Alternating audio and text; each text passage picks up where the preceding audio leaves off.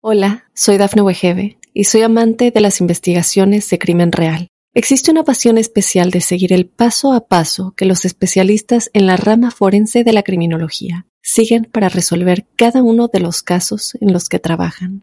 Si tú, como yo, eres una de las personas que encuentran fascinante escuchar este tipo de investigaciones, te invito a escuchar el podcast Trazos Criminales con la experta en perfilación criminal, Laura Quiñones Orquiza en tu plataforma de audio favorita. Esto es. ¡Ayúdame! Martes de Misterio.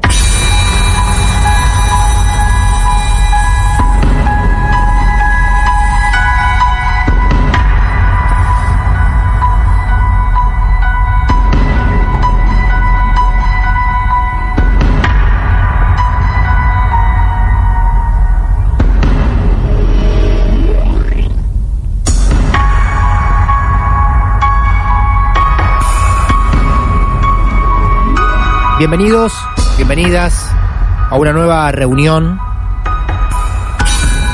a un nuevo encuentro de los que llamo los amigos de este club del miedo, de lo esotérico, de lo inexplicable. Hoy con un pequeño detalle, un asterisco en la historia real de hoy, porque no sé si tiene tanto de paranormal. Hoy si tenés que buscar, si tenemos que transportarnos a un videoclub, a un viejo blockbuster, por ejemplo, la historia de hoy, si fuera una película, tendríamos que encontrarla en la sección de suspenso, más que nada. Aunque, como estamos en Martes de Misterio, va a tener algo de brujería, va a tener algo de maldición, de algún objeto extraño, la historia de hoy la va a protagonizar una bruja. Esta bruja que conocimos hace muchos años, que ha participado fuerte de este programa, que lo hace cada tanto y que la verdad, la verdad me sorprendió mucho porque tenemos contacto con Lucía y ninguno de nosotros, de los que armamos Martes de Misterio, sabía del momento incómodo que estaba pasando, personalmente, no solamente ella, sino su familia. Por eso la historia de hoy la llamamos No desearás la familia del prójimo. Lucía, hace muy poco, quiso compartir esta historia con ustedes y con nosotros porque supuestamente ella dijo, lo resolví. Ahora lo puedo contar. Lucía, buenas noches. ¿Cómo estás? Buenas noches, muy bien. ¿Cómo te va, Lu? ¿Bien? Bien, bien, tranquila, disfrutando del descanso. Bueno, muy bien. Nos alegra que estés tranquila, porque entiendo que todo lo que vas a contar va a ser bastante incómodo, ¿no? Eh, incómodo, raro. Claro. eh, y, y tiene por ahí la parte de, de incomodidad o de malestar que genera saber que es una persona cercana, ¿no? Como nos. Esto es muy reciente, así que esto empieza más o menos cuando estás hablando de una persona muy cercana a vos, que seguramente no debe haber tenido este comportamiento toda la vida, y, y vos empezás a notar los cambios de esta persona hasta donde vos quieras contar primero. ¿Qué tan allegada a vos era? ¿Era una persona que vos la veías todos los días, todas las semanas? Eh, mira, primero eh, nosotros nos conocimos hace más de 10 años. Bien. Sí, ahora unos 11 años más o menos. Ella apareció en un momento de mi vida en el que yo estaba pasando muy mal. Ajá. Y los que me conocen saben que mi mamá es eh, padece una enfermedad bipolar. Es Ah, muy difícil a veces convivir con un bipolar cuando recién está iniciando el tratamiento, Sí, eh, porque, bueno, eh, los cambios de la personalidad y más la medicación y todo lo que eso conlleva, la verdad que para mí era súper estresante, recién me había casado eh, y era como que estaba dividida entre la familia que quería formar y mi familia que, que ya crió, ¿no? claro. Entonces, eh, ella aparece en este momento, me tiene una mano muy grande en lo anímico, en, en lo personal. Eh, fue un apoyo muy grande para mí en varias situaciones durante toda mi vida, por las cuales, o sea, yo también la, la, la apoyé mucho en sus difíciles momentos. Claro. Y lo que hace, ¿no? Que uno dice, bueno, en los momentos difíciles se conocen los amigos y ahí fue cuando nosotras nos Escúchame, Eh, Lucía, Lucía, un segundo. sí. Vos decís, ella aparece. ¿Ella cómo aparece de golpe? ¿Cómo, cómo llega a tu vida ella? Sí, bueno, yo soy una persona súper ciclotímica, ustedes saben que yo ando haciendo cosas, aprendiendo cosas nuevas, a mí me gusta porque yo me aburro fácil. Claro. Y fue una etapa en la que yo eh, quería aprender a pintar eh, yeso, hacía estatuas de yeso, y- Ajá, hice de todo ese año, yeso, huevo de paja, un montón de cosas. bien. Y ella trabajaba en un lugar donde se vendían figuras de yeso, vamos a llamarla Marta. Bien, bien. Eh, y bueno, Marta tenía este pequeño negocio donde se vendían eh, figurines de yeso y pinturas, pinceles y cosas, y como yo estaba en eso, fue ahí cuando nos conocimos. Bien, muy bien. Vamos a llamarla Marta, entonces, supuestamente. Eh, ahí se conocieron casi de casualidad. Y bueno, y ahí se empezaron a, a entender. Eh, incluso empezaron a compartir momentos muy Claro. privados este, y duros. mucho tiempo Sí. juntas porque, bueno, nos dedicábamos a lo mismo en ese momento, después nos fuimos haciendo cada vez más íntimas, Ajá. nos juntamos a comer, éramos, éramos dos matrimonios amigos, por decirlo de alguna manera. Ah, mira. Bien, Eh, parejas amigas. Después ella, ella se separa de su pareja de Marto, Sí. se separa, ¿no? Y ahí es cuando empieza eh, a cambiar, ¿no? Ah, Eh, la ella, separación. Ella se separó hace dos años, ponele, una cosa así. Y ahí es cuando empieza a cambiar. Si bien uno va sospechando, uno va viendo actitudes que vos decís, "Mm, esto ya no me gustó. Claro. Y se lo decís porque estás en confianza, porque es tu amiga, ¿no? Y como ella era es mayor que yo, ella lo tomaba como que yo le estaba haciendo un berrinche, ¿no? Ella, ella O más sea- o menos como para imaginar esta historia que vas contando en la cabeza de cada uno, más o menos, anda en qué edad Sí. aproximadamente. Ella tiene, creo, si no me equivoco, 60 y... Ah, ah, es una persona Sí, sí. madura. Sí, es, es una persona mayor. eh, Claro. eh, bueno, eh, pero como compartíamos cosas, no había, no, no, ese, ese, ese espacio, digamos, en nuestra edad no nos separaba. Claro. Entonces, Eh, sí, ella más o menos 60 años aproximadamente. Había una diferencia de edad, pero eso no imposibilitará que tengan una, una relación de amistad este, Claro. fuerte aparte, apoyándose una a la otra y está bueno. Eh, bueno, ordename, ordename los sucesos extraños que vos empezás a notar desde el primero al último, ¿no? claro. Bueno, eh, yo salgo muy poco y que me relaciono un poco con la gente en, en persona. No, no soy una persona que va a ir a visitarte todos los días a tu casa. Eh, no te voy a caer sin avisarte por lo menos una semana antes. Claro. Eh, soy muy de planear todo porque no me gusta invadir y no me gusta que me invadan. Y de repente un día se aparece en mi casa, cosa que nunca, ni siquiera mi, mi mejor amigo de toda la vida jamás lo hizo ni lo va a hacer porque me conoce. Eh, y se aparece un día, ay amiga, vine, te traje unas cosas, unos regalos, y venía con pinceles, pinturas y cosas que le habían quedado de su negocio que tenía con su esposo, que ya no estaban más juntos. Ajá. Bueno, pasó. eh, y, y esta situación como que se empieza a repetir, ¿no? Y yo diciéndole, mira, la próxima vez avísame, porque yo la verdad que tenía otros planes, Sí. eh, o simplemente la verdad es que no tenía ganas de que venga. No, no- no tenía problema tampoco en decírselo. Claro. Eh, y bueno, ella se reía y, te repito, ella lo tomaba como que yo le estaba haciendo un berrinche, porque como yo era, eh, la, la- tenía la mitad de la edad de ella, Sí. eh, es como que ella era la, la matriarca, ¿no? Tomaba la figura esa y, y yo tenía que hacer. Ah. Y si yo no quería hacer como ella decía, eh, era porque yo estaba haciendo un caprichito y que ya se me iba a pasar. Eh, yo le decía, por ejemplo, me decía, mira, ponele que una vez me llamaba y me decía, mira, nos juntamos a comer, mira, la verdad no tengo un mango, no tengo, no, no tengo para que nos juntemos, Claro. eh, vemos otro día. Sí. Y que ella se te apareciera, ponerle ese día que ella quería venir, Claro. eh, y te decía, ya compré todo, después dividimos los gastos. Claro. Y vos diciéndole, no puedo. Sí, entiendo. Claro, y yo diciéndole, no, no puedo, no quiero, no vengas, y, y un montón de otras cosas más. Bien. Bueno, y así empezaron a pasar eh, cosas eh, dentro de las visitas, digamos, de ella, ¿no? Ella, eh, como sabía lo que yo me dedico, me preguntaba muchas cosas. Y yo, la verdad, que no le ve raro que me preguntara, porque ella ya sabía eh, que yo soy bruja, Sí. me dedico, cuál es mi, mi culto y demás. Y ella me preguntaba cosas y me pedía detalles y me decía, me enseñás a hacer esto, me enseñás a hacer lo otro. Y yo, la verdad, Ajá. que no le veía nada raro, Claro. eh, porque, bueno, era mi amiga, ¿no? Ella te preguntaba. No, no, que- no esperaba yo que ella lo quisiera usar en mi contra. Ahí está. Ella te preguntaba cosas como qué. Hacer una maldad, por y ella, ejemplo. por ejemplo, empezó, empezó con, con cosas tontas como decir, ponele un amuleto de buena suerte. Amuleto de buena suerte. Ok, bien. Sí. y armábamos bolsitas, ¿no? Bolsitas de hierbas, piedritas, le enseñé a encantar algunas cositas.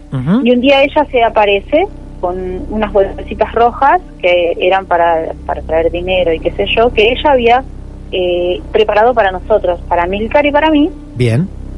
eh, que obviamente yo los abrí cuando ella se fue, porque, bueno, yo soy así de desconfiada igual. Ajá. No te digo que voy a estar pensando que todo el mundo me está haciendo algo, pero si a mí me regalan algo cerrado, que yo sé que viene con alguna cosita, lo quería ver. Bien. Era un, no, era, era, era realmente un amuleto de un trébol de cuatro hojas y Ajá. unos billetitos de, de dos pesos y cosas así. Muy bien. Eh, y además ella solía traer muchos regalos, traía juguetes eh, para Dante, Ah, para tu hijo. traía Sí. eh, eh, constantemente, ella no venía eh, con las manos vacías. Bien. ¿no? Eh, un día traía juguetes, un día traía, no sé, pinturas para mí, eh, un día traía, eh, bueno, me dice, mira, me mudé y, y me quedaron, tenía tantas cosas, dice, y tengo, no sé, una docena de platos, y me quedaron vasos y cosas, y dice, Claro. traigo no las tiro, no sé qué, bueno, cosas así, ¿no? Que uno, te, te repito, que no le veía nada malo. ¿Cada cuánto ocurrían Eh, estas visitas? ¿Cómo? ¿Cada cuánto ocurrían estas visitas? Todas las semanas. Una vez a la semana por, Por lo menos. Una vez a la semana hasta que después ella intentó que fueran dos y yo le dije mira no no vengas no porque no te voy a abrir la puerta porque yo tengo mis cosas que hacer Claro. Eh, de hecho tuvimos eh, a ver yo te digo las cosas no soy de decirlas muy bien porque yo lamentablemente no tengo mucho tacto No tenés filtro. Claro, Claro. eh, pero además de, de no decírtelas muy bien ya cuando te las tengo que repetir te las digo para el culo Ella empezó desde el inicio a manejar tus tiempos. Claro, Primero. entonces yo dije, bueno, no le abro la puerta, listo, no le abría la puerta. Y Claro. la tenía rondando alrededor de la casa y yo no le abría la puerta, ¿no? Claro. Eh, y, o esperaba, por ejemplo, que entre mi viejo, porque nosotros vivimos en un terreno largo, yo vivo en una casa atrás, mis viejos viven adelante. Ajá. Entonces ella entraba con él. Ay, hola, mi, ¿cómo anda? Pi, pi, pi, pi. Claro. Y entraba. Ella llegó al punto de esperar a que otra persona ingrese al terreno para ingresar con él. para entrar. De sí, prepo, Sí, porque total. ya a lo último los animales de casa tampoco la recibían muy bien, yo había cambiado mucho mi actitud hacia ella. Eh, entonces, eh, no, no, es que te da risa, a, a mí me causaba mucha bronca, pero después Claro. con Amilcar nos reíamos porque un día llegó a casa, yo soy muy desordenada, yo en ese desorden sé dónde está cada cosa Claro. pero de verdad, de verdad soy desordenada de que a veces equivoco cosas para caminar, ¿no? Muy Sí. desordenada soy. Eh, y un día estamos acá sentados charlando, ¿no? En una de estas tantas visitas y de repente eh, estaba sacando mi ropa del tender, ¿no?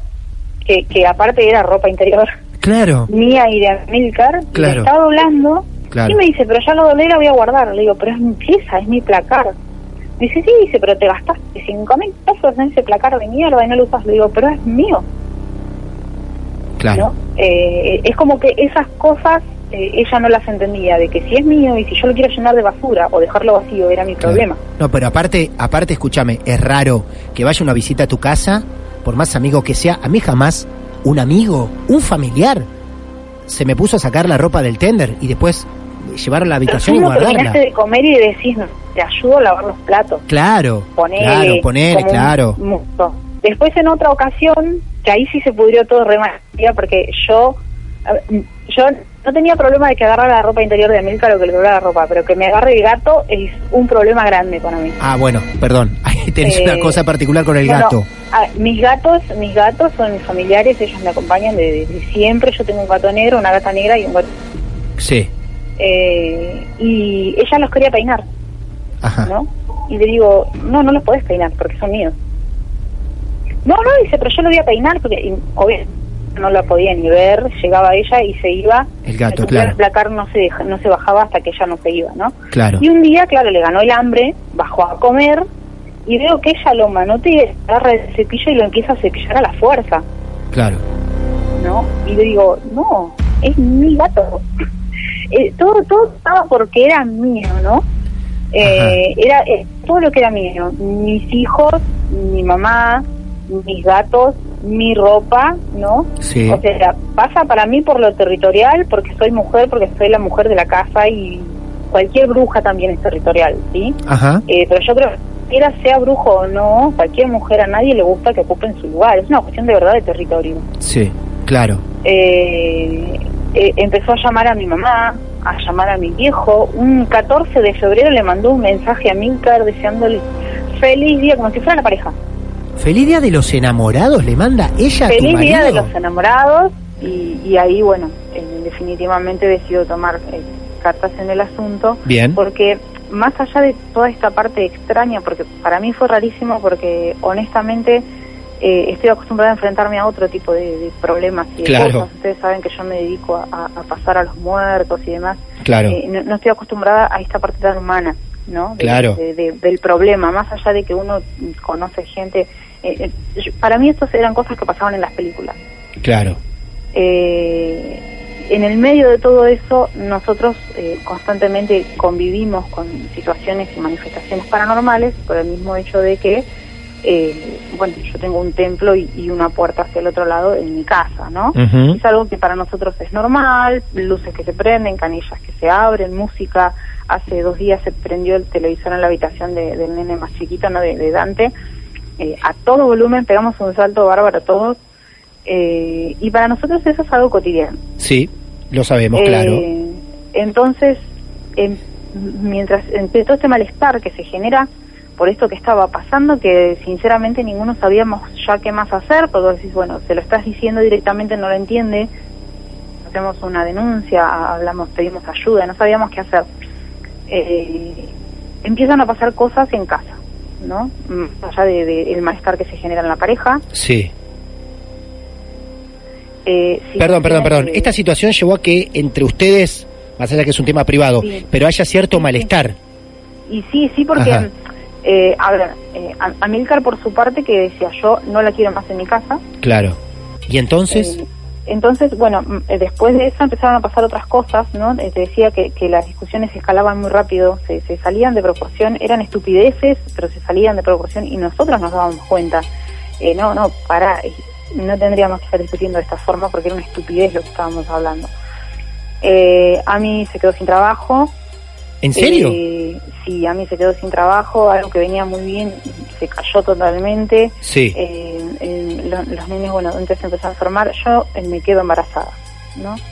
Y, yo le digo a Milcar, mira, no quisiera que me encuentre en casa sola, embarazada o sola con un bebé recién nacido. Eh, hay que ponerle un parate, hay que ver qué es lo que está pasando. Eh. Y veníamos notando todas estas cosas extrañas que pasaban en casa que no tenían nada que ver con lo que nosotros estábamos acostumbrados. De hecho, un día eh, estábamos en casa tomando mate normal, ¿no? Y era, ¿viste cuando un auto se estrella contra un edificio? Sí. Tiembla todo el edificio, Sí. ¿no? Los vidrios, todo, y, y vos sentís el temblor en el piso, en la estructura de la casa. Bueno, eso pasó tres veces. ¿Tres veces?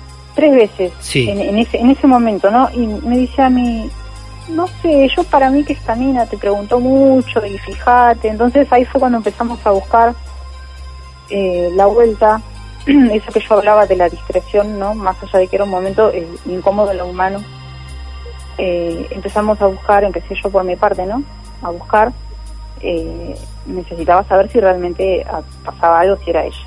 Escúchame, Entonces, Lucía, sí. escúchame. Todo esto, mientras sucedía estas cosas, tu, tu marido sin trabajo, los chicos mal en el cole, eh, un ambiente extraño en la casa que no se vivía antes, ¿ella seguía yendo a tu casa mientras tanto? ella, ella seguía yendo, viniendo, ella seguía viniendo, apareciendo, como, te repito, era como si yo no le hubiera dicho absolutamente Nunca nada. nada, como si ese famoso 14 de febrero no hubiese ocurrido nunca.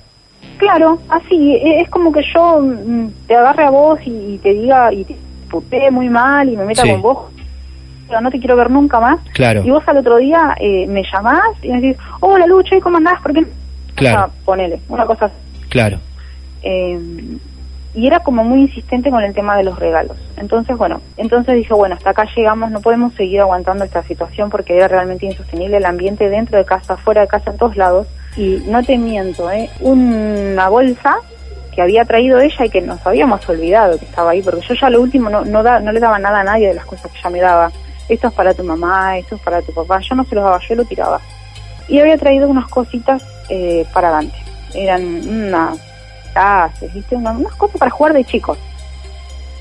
Eh, y yo nunca se la vi, yo la guardé arriba de un placarcito donde yo guardo mis pinturas y de todas las cosas que he hecho y he aprendido a hacer, eh, las tengo ahí, ¿no? Sí. Estaba arriba del placar y no te miento, yo estaría, ponerle a dos metros del placar, sentada en la mesa tomando mate y la bolsa voló y me dio a mí de lleno en la cara.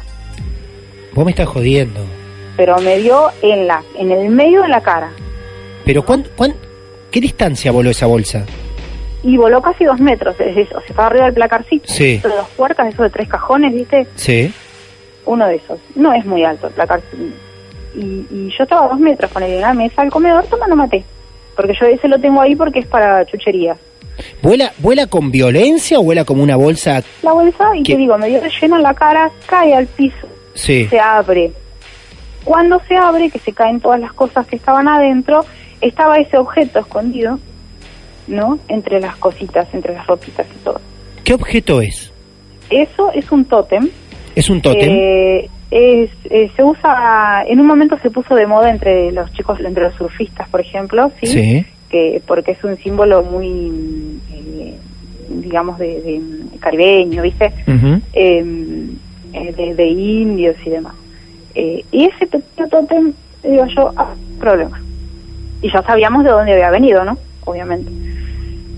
Entonces, eh, ahora está inactivo ese tótem, yo ahora lo guardo como un tierno recuerdo de ese momento. Ajá.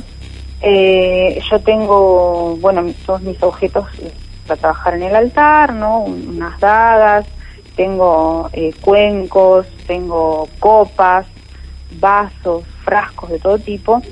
Y tenía un, un cuenco muy grueso porque yo trabajaba calor, con, a veces trabajo con calor, y era de, de muy, muy bien templado. Y este cuenco de, de vidrio grueso templado estalló Estalló. estalló. Ni siquiera le había puesto, no le había hecho nada, tenía agua con sal y eché el, el, la- el tótem adentro, ¿no? Y estalló. Eso, para vos que sos bruja y entendés, ¿qué significa? Maldad pura. Eso es eh, eh, lo, lo que se llama mal de ojo, no el ojeo, Sí. ¿sí? Eh, sino el mal de ojo es el, el, el- el maleficio que se hace con, con la mala intención de que a la otra persona le vaya mal. Eso es precisamente, eso se hace para que a la otra persona o a alguien de la casa donde quede Le le, vaya mal. mal. Ese Claro, objeto, mal, no sé, puede, puede ser Sí. con un fin específico, por ejemplo, no sé, que se separe, claro, o que pierda el trabajo, o puede Claro. ser directamente para que le vaya mal. eso llega dentro de una bolsa mezclado entre otros regalos Eh, Con regalos, sí, para adelante. para Dante. Bien, Sí. ¿y por qué vos no lo ves antes a, a ese objeto? Porque como agarrás la bolsa, la yo guardás, Directamente no se lo di. no se lo Ah. diste a Dante y lo guardaste. Yo, así como ella, yo lo guardé. Bien, Y siempre decía, lo vamos a tirar a la mierda, lo vamos a tirar a la mierda, lo vamos a tirar a la mierda. Nunca lo tiramos, quedó ahí. claro, Eh, y estuvo varios meses. Eh, sí, habíamos notado que, que eso no pertenecía a la casa. Nosotros tenemos nue- nuestros lares, nuestros espíritus que dan vueltas. eh, yo todos los meses hago estos ritos de pasaje. Hay espíritus que vienen específicamente en la noche de la guardia, jamás Ajá. los vuelvo a ver. Hay otros que se quedan rondando afuera, otros que se quedan rondando en la casa, eh, pero convivimos, ¿sí? Eh, no, no nos molestamos, Claro. no nos hacemos el- uno con el otro ni nos hacemos daño ni nada. claro. Acá hay una bolsa que te pegó. A partir que llega, que descubrís ese amuleto, ese objeto, con ese deseo para mal, Sí. ¿cómo, cómo empezás a resolver todo? Bien, eh, lo primero que hago es, bueno, desactivarlo, obviamente, no podía tener eso en casa así. ¿Sí? ¿Cómo se deshace eso? ¿Se aplica alguna oración? En general, cuando uno se encuentra con este tipo de cosas, depende mucho de la complejidad y de Sí. cómo se haya hecho, de que uno conozca a la persona que lo hizo, por ejemplo, que en mi caso era así. Bien, Eh, eh, y de- y hay diferentes rituales para diferentes situaciones y diferentes cosas. En este caso era un objeto encantado, sí. eh, yo lo deshice en un ritual, ¿no? De, de- en un volteo que se llama, Ajá, que es para devolver todo al lugar de donde vino. bien, Eh, eh, esto va sucediendo a, a medida que iban pasando estas visitas, ¿no? sí, Eh, entonces eh, digo, bueno, yo quiero saber quién fue, ¿no? N- En el momento de trabajar yo no trabajé sobre ella, sino sobre el objeto y sobre el- la intención y que vuelva al lugar de donde vino. sí. Y las visitas se cortaron eh, eh, casi dos meses, ¿no? No había Ah. visitas, no había llamadas, no había nada, Nada. nada. Y entonces dijimos, bueno, ahí está, ¿no? Eh, era eso, era realmente había sido ella, no es que fue una equivocación, no nada. Sí. Un día estoy durmiendo, estaba embarazada, estaba muy, muy panzona en esa época que me costaba mucho hasta respirar. ¿Mejoraron, ¿Mejoraron un poco las cosas a partir de esa limpieza que haces? Sí, sí, las Sí. cosas iban mejorando, pero es como que siempre volvíamos un poco para atrás, ¿no? Hasta Claro. que encontramos esto. Claro, bien. Cuando encontramos esto, a, lo- a la semana, a mí lo llamamos como de tres lugares distintos No, para empezar a trabajar. no puede ser. Eh, yo eh, eh, dejé de tener este problema de, de que no podía respirar, todo, todo cambió, todo, ¿no? Bien.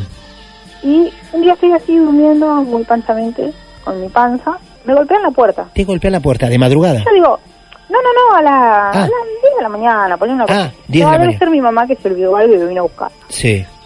Y cuando abro la puerta pensando que era mi mamá, me la encuentro a ella, ¿no? A Marta. ¿Después de cuánto tiempo? Después de casi dos meses. Dos meses sin saber nada de Marta, abrís la puerta y estaba ella del otro lado. Claro. Entonces, em, hola, ¿cómo estás, amigo? No sabes lo que me pasó. Estuve internado un mes. No. No sé qué me pasó. Los médicos no me encontraron nada. Casi me muero. Y yo pensaba, y sí. No te puedo creer. Eh, y bueno, y ahí fue que se cortó definitivamente, ¿no? Le dije, mira, yo ya sé lo que hiciste, sé cuáles son tus intenciones, no me interesa ponerme en una guerra con vos, le digo, porque eh, te voy a hacer mierda, le digo, pues yo hace 23 años que me dedico a esto y vos No. recién estás empezando. Mamita. Entonces, esto que te pasó es la última advertencia que te voy a dar.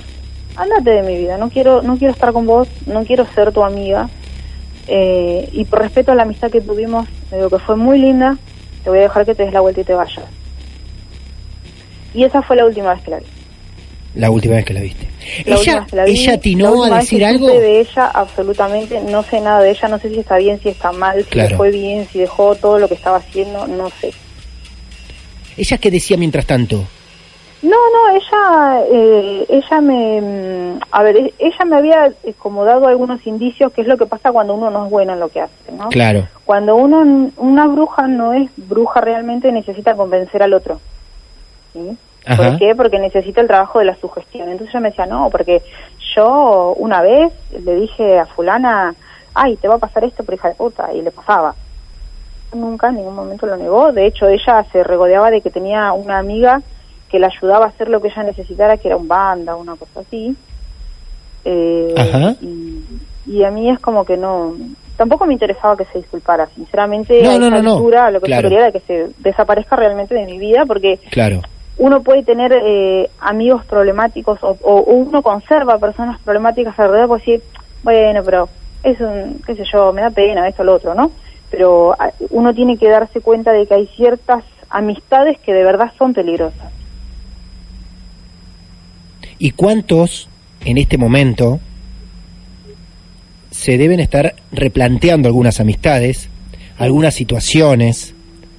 Eh, Es que por eso, sí, eh, eh, hay, hay que, no tienen que hacer lo que dice yo, no ignoren los indicios. Una persona que te escribe todos los días a las 6 de la mañana y a las 12 de la noche, ella me escribió un mensaje, me decía, amiga, te quiero mucho, que Dios te bendiga, que esto, que aquello. Yo decía, tanto me vas a querer, ni yo me quiero tanto, ¿no? Claro. Ni yo me aguanto y vos me vas a mandar todos esos mensajes. claro. Eh, todas esas cosas, el hecho de que invadan tu, tu espacio, que quieran hacer cosas que deberías hacer vos, eh, que te digan cómo tenés que hacerlas o que te quieran manejar o, que- o incluso que te traten como menos, como que sos más chica y, y vos me tenés que obedecer porque yo soy mayor, porque yo tengo más experiencia. Eh, eso no hay que dejarlo pasar. Yo lo dejé pasar mucho tiempo y hasta ahí llegó toda la situación, que fue, si uno se pone a pensar, bastante grave, porque yo puse en peligro a mi familia. Sí, claro. Claro. Eh, Lucía, breve, antes de, de terminar esta historia, un par de consultas. Tanto en redes sociales, donde sea, por comentario de otra persona, ¿no supiste nada más de ella? Nada, Absolutamente nada, nada. no. Bien. Desapareció totalmente de mi vida. Ah, y te pregunto, ¿cuál es tu observación, conociéndola tanto en distintos momentos de tu vida, sabiendo que te ayudó tanto, Mm. cuál es tu observación, por qué quería hacerte daño? Eh, ¿Qué yo quería me buscar? Que yo era una, una persona eh, súper negativa en el sentido de que ella, o sea, mirando para atrás ahora, ¿no? En todos estos 10 años ella apareció en los momentos de mi vida en los que yo estaba mal. Claro. Pero no porque era buena amiga para ayudarme, sino porque ella se alimentaba de eso. Ajá.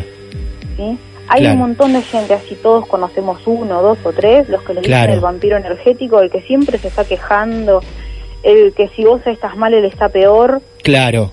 Eh, yo, sinceramente, lo que creo, ella, la verdad que tenía una vida que no era muy linda. Sí. Eh, de hecho, el, el historial de, de- de separación de su matrimonio hubo abuso en el medio, de- con niños, entonces fue muy jodida su Ah, vida. bueno. No, cargaba una vida intensa. Claro. Claro, Claro. entonces es como que o yo era algún tipo de escape o era su oportunidad de, de, de hacer las cosas diferente. Eh, sinceramente nunca vamos a entender lo que ella pensaba, ¿no? Ni lo que quería. Estas son solamente conjeturas de mi parte porque no tampoco quise ahondar más. Dije, bueno, hasta acá llegué. Ahí está. Esta es, eh, después de que pasó todo eso, creo que es la segunda vez que cuento todo en detalle más o menos cómo pasó. Eh, pero te digo, porque ya estaba resuelto, ¿no? Bueno, Luciano, nos acabas, nos regalaste muchos momentos maravillosos en Marte de Misterio y, y este ha sido uno más. Así que eh, gracias. Es una pena que, bueno, no lo hayamos podido vivir con vos o compartir esos momentos malos con vos, al menos como para hacer un oído más o un sostén más. Nos enteramos ahora que lo pudiste solucionar y gracias por compartirlo con nosotros y con los oyentes, de verdad.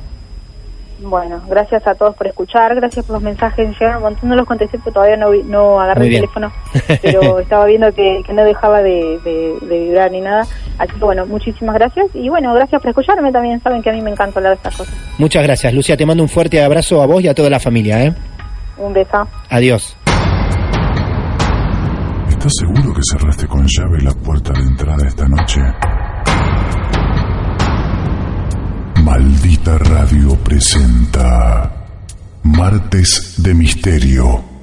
Hola, soy Dafne Wegebe y soy amante de las investigaciones de crimen real. Existe una pasión especial de seguir el paso a paso que los especialistas en la rama forense de la criminología siguen para resolver cada uno de los casos en los que trabajan.